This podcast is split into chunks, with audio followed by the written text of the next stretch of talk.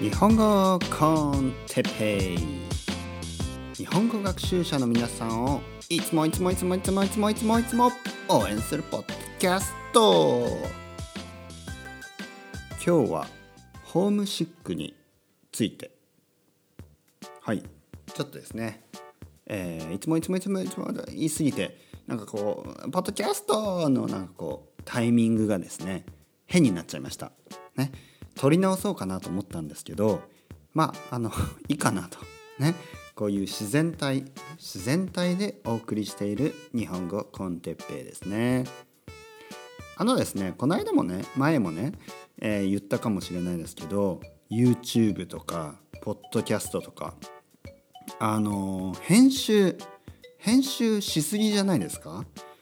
うん。編集にねみんな時間をかけてあの何て言うかな。なんかアンナチュラルなね返信時間をかけてなんか早くねこう情報短い時間にたくさんの情報を詰め込みたいとかまあテンポよくしたいとかねテンポをこうパパパパパパってねあのテレビみたいにねテレビの方が遅い。ねもうテレビの方が遅いですよね。YouTube とかポッドキャストの編集された後のあのスピーチはパッパッパッパッパッパッパッパすごい早いですよね。でもなんかね僕はあんまり好きじゃないですね。やっぱり人間が話すあのスピードそして、ね、僕はこう考えながら話してるから、ね、今何話そうかなってね考えながら話してるんです。だからまあこういうこういうとかねああいうとかうんあえー、っとみたいな間がね生まれるんですね。でもちろんね聞いてる人たちはどうかというとそれが時間の無駄かといえば僕はそうじゃないと思います。例えば僕が好きなねポッドキャストとか僕が好きな YouTube もあんまりね編集をせずにあの自然にね、えー、そのまんま流してるものの方が僕は好きです。僕は。なんかね人間味がある。いい言葉出ましたね今日。人間味がある。人間味があるっていうのは人間みたいなまあ人間みたいまあ人間なんですけど編集をした後はなんかねロボットみたいななんかロボットみたいに感じます。無機質にね。無機質に、ね、なんかこうなんか自然じゃない。なんかこうなんか人間っぽさを感じない。ね。人間だったら話しながらやっぱりこう考えながら話すのでつまずきながらね、えー、時には言い間違えたり時にはこう噛んだりね噛む、ね、噛むっていうのはううあーってこうなんかこうねなってしまう。ね。あとは生麦生麦生米生卵みたいな、ね、早口言葉言うと噛むでしょ？生麦生米生卵って知ってますか？ね？あれは志村けんが作ったのかな？志村けん。多分そうじゃないかな。あのドリフターズのね。でもちょっと分かんないです。ね、生麦生米生卵。生麦生米生卵とかね、えー、隣の客はよく柿食う客だ。違うな。隣の客はよく柿食う客だ。ね。隣の客は隣のねゲスト。隣の家に来たゲストはよくよくね。すごくこうもうよくままあいつもね。いつもよく柿を食う柿食う客だ。柿。柿って果物あるでしょ？を食う客だ。まあ、意味はないんですよ。このフレーズ意味はない。でも言いにくいでしょ？隣の客はよくか書き食う客だ。すごい言いにくい。言いにくいからこう早く早口言葉、ね、そういうの早口言葉って言います。早口言葉言うと噛むでしょ、ね、でその噛むのがね人間っぽい。うん。編集すると多分噛んだところとか失敗したところとか間違ったところ全部カットしてでちゃんと言えたところだけねえー、まとめてね何回も繰り返したりできるんですよね。何回も繰り返したら。そうするとなんかロボットみたい。本当にね。人間っぽくないですね。うん。歌とかもそうですよね。歌とかも人間っぽくない歌が多いですよね。ラップとかもね。なんかあの歌の部分はなんかうん。まあエフェクターをねかけてエフェクトをかけてものすごいエフェクトをかけてロボットみたいな声にしてね。まあダフトパンクはいいですよ。ダフトパンクはそういうコンセプトだから。でもなんか普通の R&B とかねラップのシンガーもなんかすごいね。ポップもポップスもそうですけどもちろんすごいエフェクトをかけてロボットっぽくしてね。でまあそのコンセプトがロボットっぽいアルバムだったらいいけどそうじゃないんですよね。あれはあの歌の下手さをねごまかしたりできるんで、えー、そういうふうに変えたりあとはもうサビの部分はねもう1回だけ撮ったら1回撮ったらあとはもう編集でね、えー、もうそこだけ繰り返しかけることできますからもう歌わないんですよ。もう1回だけ。ね、コーラスとかも1回撮っちゃえばそれを、えー、と2番のねコーラスでも使えばいいし。まあとにかく僕が言ってるのはポッドキャストとか YouTube も編集をやりすぎてなんかつまんない。なんか人間味がない。そういうそういうものが増えてると思います。なのでねあえて僕はそのアンチテーゼとしてですねその反対のことをねやろうかと思ってね、えー、こうやって編集なしで話しています。なので時には間違えたり時には滑舌が悪かったりですね。いろいろあると思いますけどそこも含めて、えー、楽しんでもらえたらいいなと。でね最近あれですよ。あのたくさんねメールをもらうんです。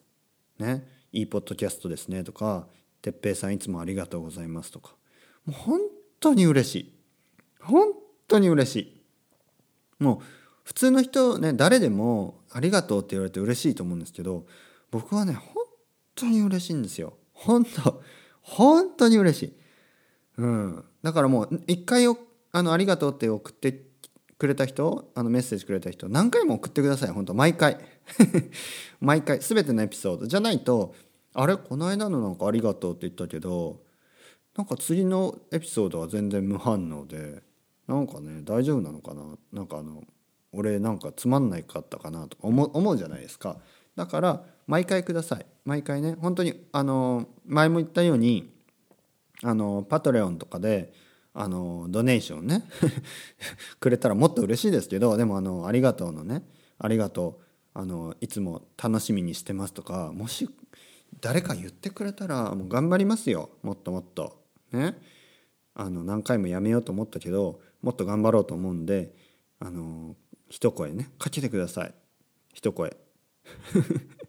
虚しいですから寂しいですから、ね、誰も聞いてないんだなとか思うと。本当は聞いてるんですよ。それそれは分かるんです。聞いてくれてる人がいるっていうのは。ね。でもなんか反応がないとね。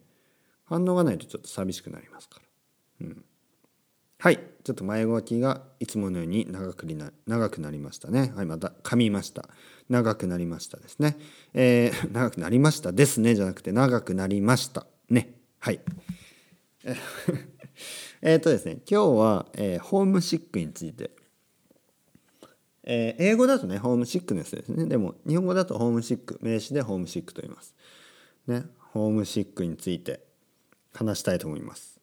前も、あの、ちょっとね、東京とかホームシックについて話したいなっていうことを言ってましたね。はい。その、あの、予定通りですね、ホームシックについて話したいと思います。えー、皆さんがもし、日本語学習者の皆さんが日本に住んでいる場合、ね、今日本に住んでいる場合まあ短期だったり長期中期中期って何？どれぐらい？短期っていうのはまあ大学とかね、えー、語学学校とか日本語の語学学校に来るだけのためとか1年間とかね2年間とか。まあ短期ですよね、まあ、短期かな、まあ、2年もいたら短期じゃないかもう。ん。まあでも2年とかね1年2年いたり4年間いたりね。56年。まあその間にいろいろねこう波がありますよね波が。こう自分のね生まれ故郷自分の生まれ、えー、自分の国に帰りたいな、ね、って思う時とあ日本の方が楽しいなって思う時とね両方ありますよね日によって、ね、季節によって、ね、年に年によってありますよね。これあのホームシックって悲しいのはあの今住んでいる国今住んでいる国だから皆さんだったら例えば日本にね日本で悪いことが起こればに自分の国に帰りたいなと思うんですよね。うん、例えば僕も今スペインに住んでますけどスペインで悪いことが起こったり、まあ、自分の生活にねなんか、うん、なんか楽しめなかったりすると帰りたいと思うんですよ。だからどっちかというとまあちょっとネガティブなねネガティブな感覚ですよね。だって今の今に満足してない今が嫌だから戻りたい、ね、そういうちょっとちょっとねちょっとこうルーザーというか、ね、そういう感覚あそういうまあフィーリングがあるじゃないですかフィーリングがある そういうまあそういうニュアンスがありますよねニュアンスがあるの方がいいですねそういうそういうニュアンスがありますよねでもあのまあそれだけじゃないと思います。ね、それだけじゃない、ね。今の生活も好きだけどもっとねもっといい生活が自分の国になったらあるんじゃないのか、ね、そういう前向きなねホームシックもあります。ね、やっぱり今ね例えば海外外国にいてなんかね自分の本領が発揮できてない。自分ができしたいことが全然できない。ね。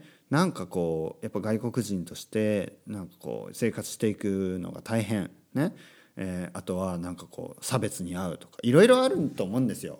うん、なんか差別ってあのこれはすごい非常に難しい話ですけど差別というのは単にねそのお前はアジア人だとかお前はあの、まあ、黒人だとかねいろいろねそういうふうにあの差別ダイレクトに差別ねえー、お前は何人だから何だとかねそういうふうにダイレクトに差別されるそういう分かりやすいねすごい分かりやすいですこれはね。分かりやすい。誰もがダメだと思う差別ですね。とともにですよ。とともにやっぱりね就職とかあの例えば就職ですね。就職で言うとあの仕事がねやっぱり外国人だからあの見つかりにくい。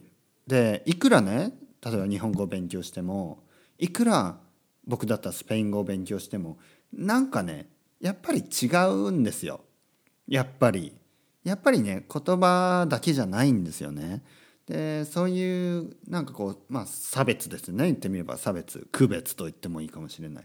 なんかねやっぱりここで生まれ育ってる人ってとはちょっと違うなとかここの国の人とはやっぱりちょっとなんかこうここの国の人よりもやっぱり大変だな。ねいろいろそうなんかねうん必要以上に大変。とにかく大変、ね、そういう自分の国よりは大変、まあ、そういう思いからもっともっとね自分がやりたいことをやりたいようにできるんじゃないのか。自分の国にいた方が。そう思うホームシック。ねああ自分の国にいれば今頃もっともっともっといろいろなことができてるかもしれないのになと、うん、これはですねあの家庭の話なんだよ。家庭というのは家族のことじゃなくて家庭、えー、ハイポセシカルシチュエーションですね。ハイポセシカルコンディション。ハイポセシカルかな？いいですよね。その、うん、もしね if の話ですからね。もしもの話なんでちょっとね分かんないんです結局は。ね、例えば僕が今日本にいたらどうなってたかとかそんなこと考えても意味がないししょうがないんですよ。ね。だからまあそういうのははっきり言って意味ないけどこれからのことを考えるとねこれからこれからこの先の未来のことを考えるとどっちがいいのかっていうのはこれはずっとやっぱ考えますよね。外国にいる限り。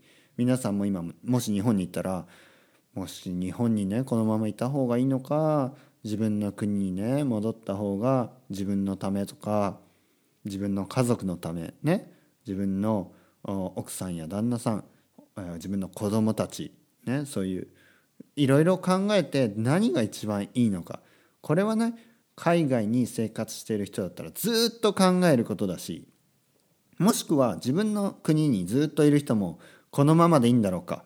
自分の国に続けていいんだろうかもしかしたらね日本に行った方がいいんじゃないのかとかもしかしたらあの他の国に行った方がいいんじゃないのか、ね、そういうもしを考えながらずっと生きていくんですね。うん、でもしろ全然考えない人たちもいるんです。ね、例えばうちの家族とか多分もしももしも海外に行ってたらとか絶対考えないタイプの生活をしているので、まあ、それはそれでいいと思います。ね、それはそれですごいシンプルですよね。あのオプションがない。ね、なんかあの僕の言い方がちょっと悪いようなあれですよそんなそんなことはないですよ。本当にオプションがないっていうのはある意味ね幸せなんですよね。あのやっぱ僕とかだとやっぱりどっちがいいんだろうとかねヨーロッパにいた方がいいのか日本にいた方がねずっと考えるわけですよね。でホームシックの話。でなぜ僕は今ホームシックにかかっているかというと ね言っちゃいましたね。ホームシックなんですね。軽く。ね。軽く？うん。もうちょいもうちょいあれかな。あのホームシックっていうのがホームシックというのを調べてみるとですね。ホームシックという言葉を調べてみるとどうやらやっぱり自分の故郷とかですね。自分の故郷とか家族を懐かしむ心情、ね、そういうふうに書いてます。なので故郷とか。でもね僕は故郷はあの九州。の田舎ですねそして家族はね向こうにいるんですけどあの、ね、別に僕が九州に戻って家族と一緒に住みたいかとか、まあ、そういう気持ちはね正直ないんですね。はいなんかこういうことを言うとちょっとなんかあのなん冷たいような、ね、また冷たい日本人だなとかねそういう思う人もいるかもしれないけどそういうことではない。僕はやっぱりあの自立してね自立っていうのがまあやっぱ自分だけでね自分たちだけで自分の家族で自分の家族ね僕とね奥さんとね子供と。で、えー、生きていく、ね、そっちの方が自分に合ってるようなね気がする。合ってる合ってるというとあれかな。うん。なんかねやっぱ家族の近くにいるとやっぱりねお互い、うん、なんかまだね、うん、難しいことがあるような気がするんですよね。うん、あとはまあの日本という国を考えるとやっぱりね僕のやりたいこととか僕があのしたい生活がやっぱ東京にあるんですね僕の場合は。これはね人によって全然考え方違うんであの海があるねあのまあ海があるエリアに住みたい人ね千葉のあの千葉県にはね海があるからそこの、まあ、田舎ですよその辺に住みたい人とか神奈川県のねあの海があるところに住みたい人とか沖縄に住みたい人とか、ね、本当に九州であの田舎暮らしをしたい人とかね、まあ、九州でもあと都会もあるあります。あの福岡とかね。それぐらいのあのサイズの都市の方があの大阪や東京よりいいいろいろな考え方があるんですね。やっぱどういう服が好き好きでどういう服を着ているかと同じでね。例えば僕の僕はあの T シャツはね結構大きいサイズが好きなんですよ。自分の体よりね。まあ L とか XL とか着るんですね日本日本でいう。